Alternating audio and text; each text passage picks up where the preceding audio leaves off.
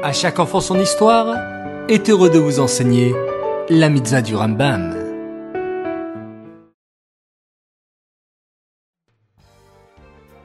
Bonjour les enfants, Bokertov, content de vous retrouver, j'espère que vous êtes en pleine forme. Baou Hashem. Aujourd'hui, nous avons une mitzvah du Rambam qui est la mitzvah positive numéro 97.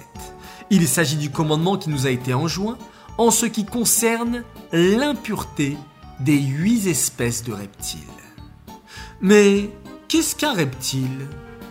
Un reptile, c'est un animal qui rampe, qui se trouve parfois à côté de l'eau, comme une tortue, un lézard. Il y en a aussi dans le désert, dans le sable, comme le serpent. La Torah nomme les reptiles qui sont impurs, et il y en a huit. Toutes les catégories citées dans la Torah rendent impure toute personne qui les touchera.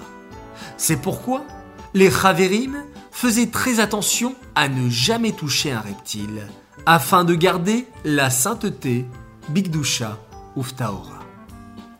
Ces mitzvot du Rambam sont dédiés pour la Refuachilema, la guérison complète et rapide de Aaron David Alevi, Ben Menucha Odel Esther.